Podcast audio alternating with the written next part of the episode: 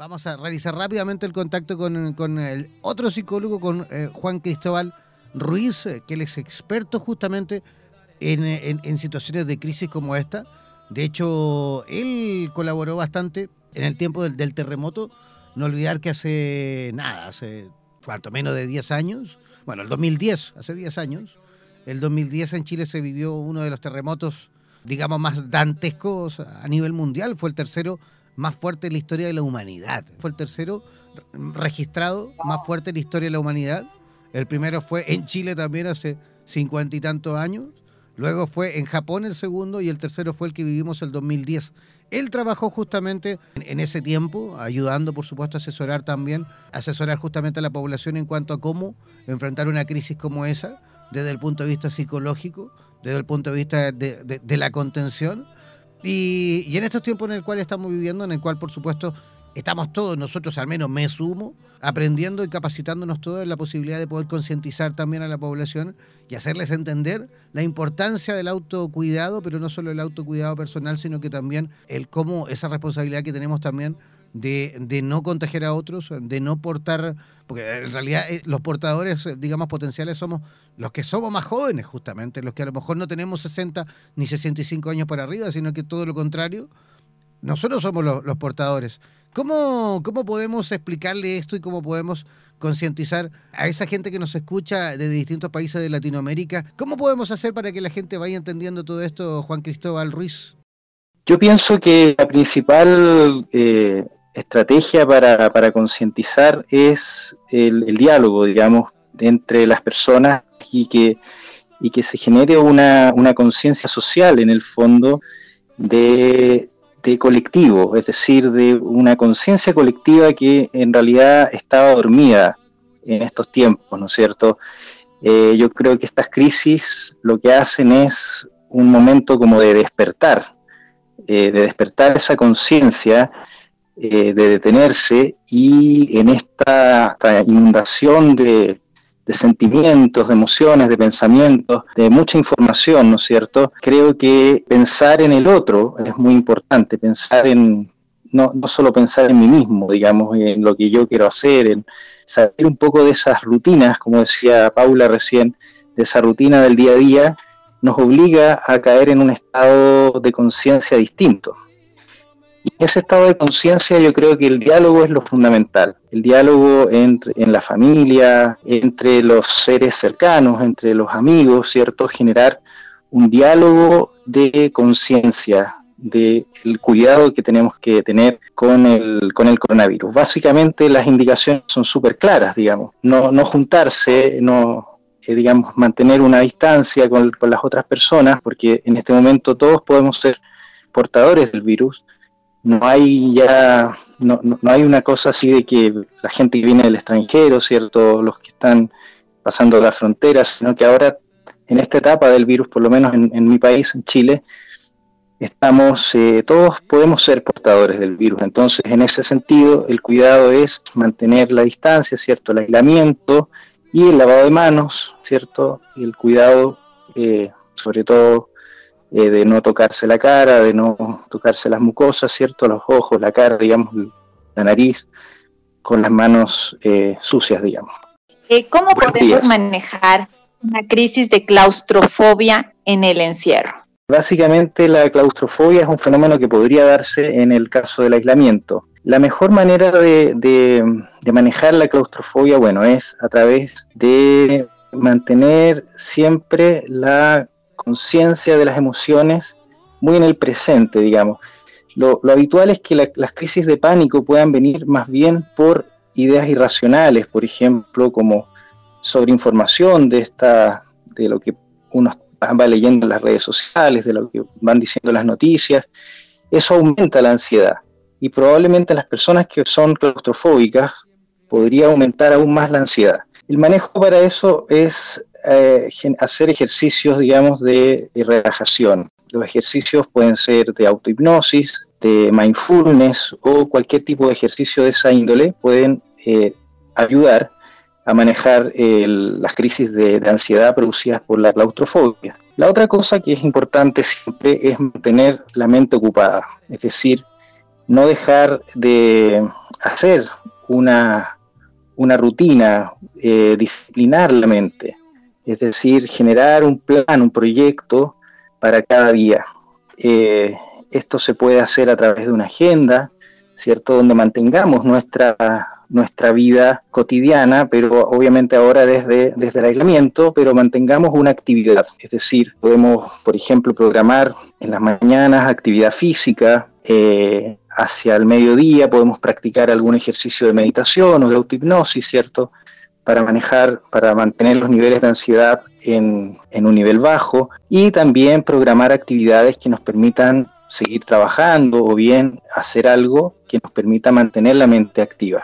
Eso es muy importante. Y la tercera, el tercer consejo que yo daría es no dejar eh, el contacto social. El, el, hecho de estar aislado no significa que no podamos tener contacto social. Digamos, hoy día existen plataformas como el Skype, el mismo WhatsApp, digamos, nos permite hacer reuniones con amigos, eh, no necesariamente juntándonos presencialmente. Entonces, eso es súper importante, mantener el contacto con los familiares, con los amigos. Eso permite también poder expresar estas emociones en términos de lenguaje. Eso es súper importante, poder, eh, digamos, poner en, en, palabras lo que nos está pasando, lo que estamos sintiendo y poder compartirlo con un otro para poder también producir más conciencia de lo que es el cuidado, digamos.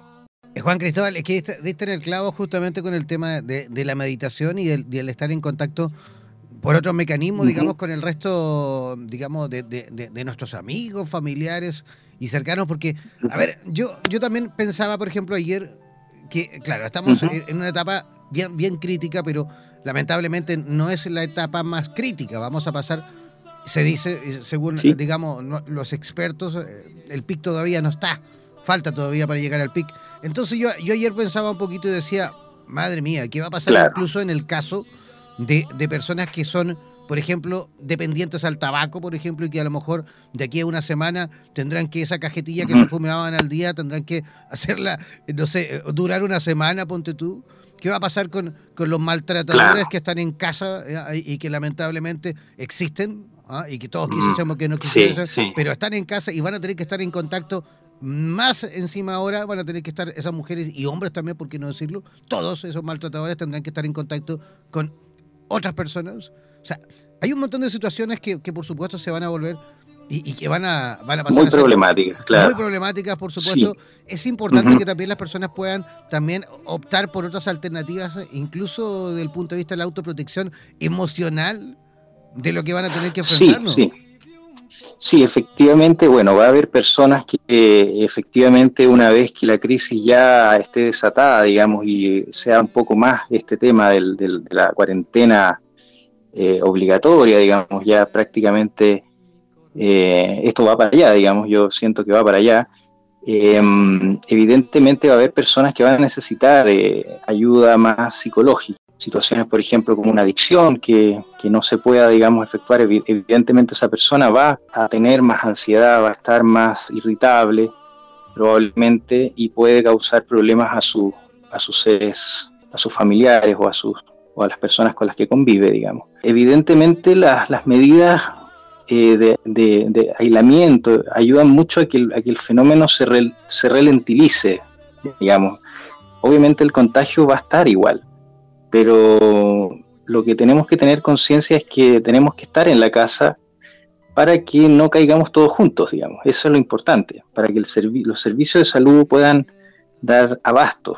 Digamos, si por ejemplo hoy día se contagia un gran número de población crítica, adultos mayores o niños, eh, va a ser un problema porque no van a tener eh, cobertura de, de, atención. Entonces ese es el problema el, tema de la prevención no es que no vayamos a contagiarnos.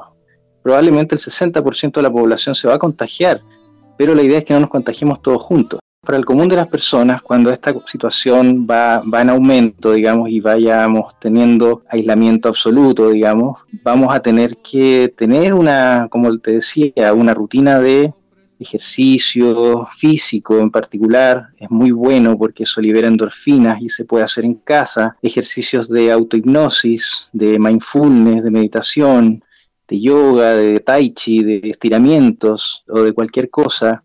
La bioenergética también es muy buena en este sentido, porque la ansiedad es, una, es un mecanismo natural del, del, del, de los seres vivos, digamos, para abordar eh, temas que atentan contra su vida, digamos. O sea, en el fondo la ansiedad nos salva la vida.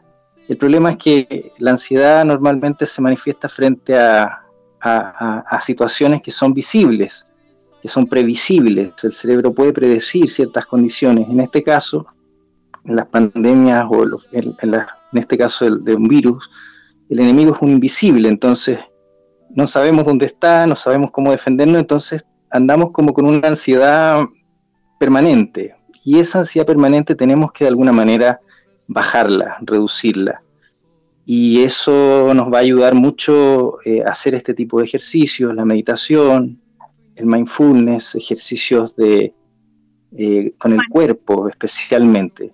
Nosotros en neurohipnosis tenemos un, uno, de nuestros paradigmas es el embodied cognition, es decir, que toda cosa se va encarnando en el cuerpo. Entonces, finalmente todos estos síntomas pueden afectar también nuestro cuerpo y nuestra salud eh, física.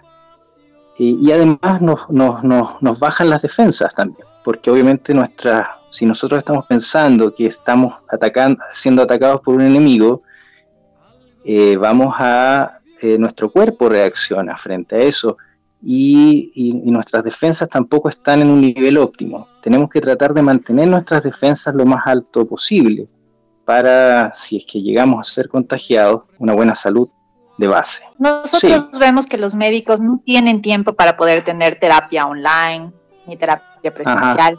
¿Cuál sería tu consejo para el personal de salud, tanto enfermeras como médicos, equipo administrativo, eh, ¿Qué es lo que yo recomendaría? Básicamente ejercicios, mucho, mucha conciencia del autocuidado, mucha conciencia del autocuidado y tener, manejar ejercicios tanto físicos como mentales para mantener una, un autocuidado.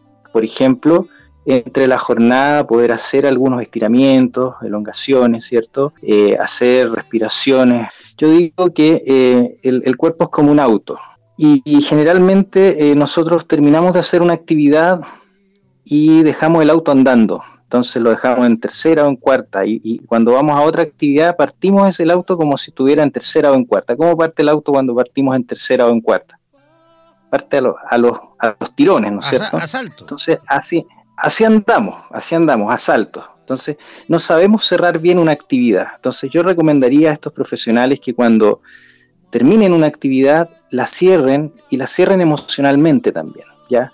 ¿Cómo se cierra una actividad emocionalmente? Desconectándose, ¿ya? Desconectándose y volviendo al presente. Volver al presente implica hacer un ejercicio donde uno pueda respirar primero. La respiración es lo, es lo, es lo elemental. Respirar, hacer varias respiraciones profundas, respiraciones abdominales, ¿ya? Calmar el cuerpo y la mente. Volver al presente puede también ser, por ejemplo, fijarse en una parte del cuerpo, por ejemplo. Hay un ejercicio muy bueno que se llama Body Scan, que es escanear dónde está la tensión en mi cuerpo. Entonces ahí yo puedo mirar el cuerpo, concentrarme y tomar conciencia de esa parte de mi cuerpo y poder relajarla. El otro ejercicio que puede ser bueno es buscar un lugar de la calma. Por ejemplo, yo encuentro en una imaginería un lugar donde tengo calma, donde tengo tranquilidad. Y ir a ese lugar una vez cerrada una, actividad, de manera de poder salir, salir, cerrar la puerta, cerrar la puerta y conectarme a esa actividad. Y cuando abro otra puerta, es decir, cuando por ejemplo recibo otro paciente o estoy en otra actividad, ya voy con el auto en neutro. ¿Te fijas? Y entonces cuando parto el auto en neutro, parto bien. Y eso sería como un poco el consejo que yo le daría al personal médico en general, en, especial obviamente que hay que intensificar estas medidas en estos periodos donde obviamente la tensión, el estrés, la ansiedad van en aumento. Sigue minuto a minuto el acontecer informativo relacionado al desarrollo del coronavirus en Iberoamérica, en la voz de los distintos colaboradores que forman parte de la Red Internacional de Profesionales de la Salud de Radioterapias Internacional. Síguenos en nuestras redes sociales buscándonos como Radioterapias o contáctanos al WhatsApp más 569-7242-7060. Además, descarga de forma gratuita nuestra aplicación en Play Store o escúchanos directamente en nuestra página web www.radioterapias.com. En radioterapias.com somos lo que sentimos.